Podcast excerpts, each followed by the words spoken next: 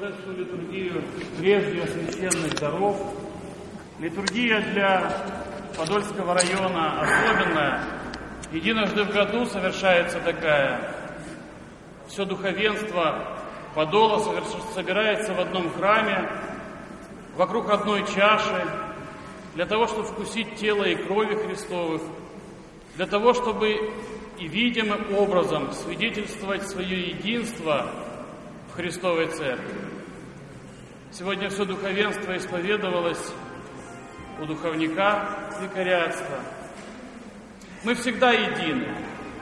Любой верующий православный человек, член Церкви Христовой, любой священнослужитель един со всей Церковью Христовой, и это единство всегда онтологически, мистически проявляется в причастии святых Христовых тайн, где бы христианин не находился. В Киеве, в другом городе, за рубежом, на другом конце земли. Вся Церковь Христова едина в причастии тайн, в излиянии божественной крови Христовой, которая происходит в таинстве Евхаристии, на литургии, и которой мы приобщаемся в том числе на литургии прежде священных даров, богослужении покаянном, богослужении умилительном, сокрушающим сердца и возводящим наш дух горе. Сегодня, дорогие отцы, позвольте вам передать не только приветствие и благословение от митрополита Киевского и всея Украины Ануфрия, но и благодарность от него за те труды, которые вы несли в течение всего истекшего богослужебного года, каждый на своем месте, каждый в своем приходе, возводя паству в Небесное Царство. Сегодня, когда мы собираемся для общей исповеди и общего причащения, уместно вспомнить о высоте того служения, к которому мы с вами призваны, в высоте служения пасторского. Что может быть выше пасторского служения на этой земле? Пожалуй, ничто. Что может быть благодатней и достойней высоты пасторского служения в Церкви Христовой? Ничего нет на земле достойней, ничего нет выше, ничего нет благодатней. Бог ждет спасения всей Вселенной, всех людей. И люди могут служить Богу, приносить Ему молитву, исполнение заповедей на любом месте. Дома, на работе, в поле, в лесу, в общественном транспорте. Но получить от Бога обильную и щедрую благодать люди могут только через таинство.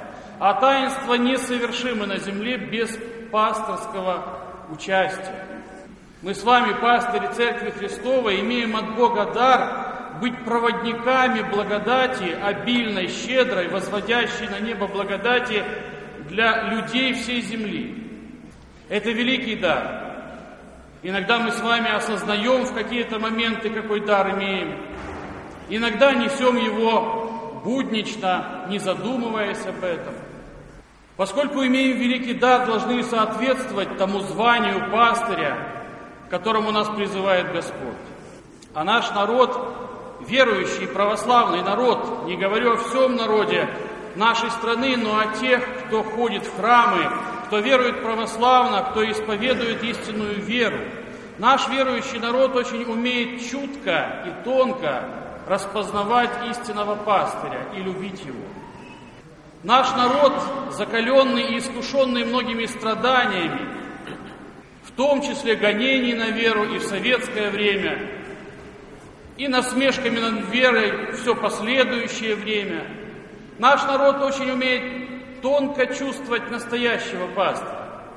И не соблазнят его красивые митры и кресты, драгоценности, которые украшают богослужение православное и достойно украшают. Народ ищет пастыря, который сияет душевными качествами у которого драгоценный дух, кто любовью своей приникает к нуждам пастыря, кто старается пастырю помочь в первую очередь в духовной жизни. Не просто сказать слово назидания и отмахнуться, но любовью своей приникнуть к каждой человеческой судьбе, каждому верующему человеку, каждой семье, которая ходит в храм Божий. Именно таких пастырей ищут верующие православные люди.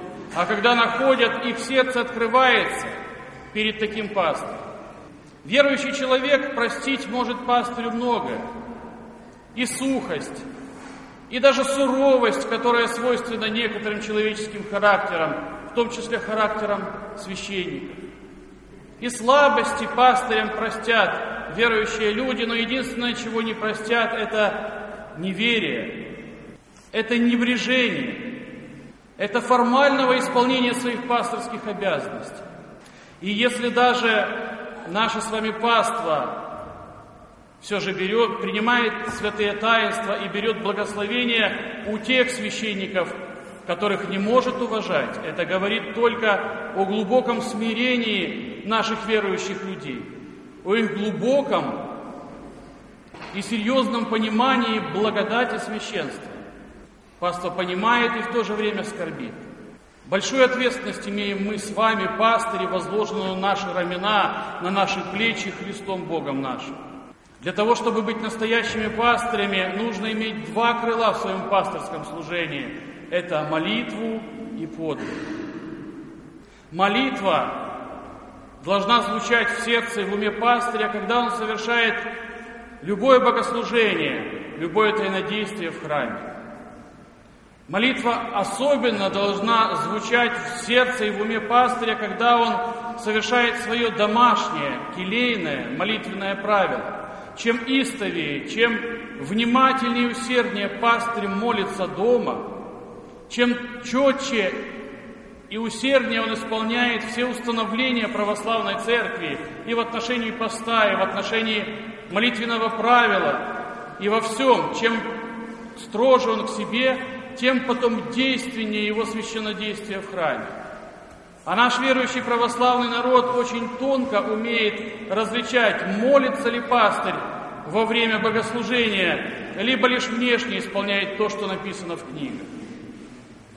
Подвиг пастыря должен заключаться в самоотречении.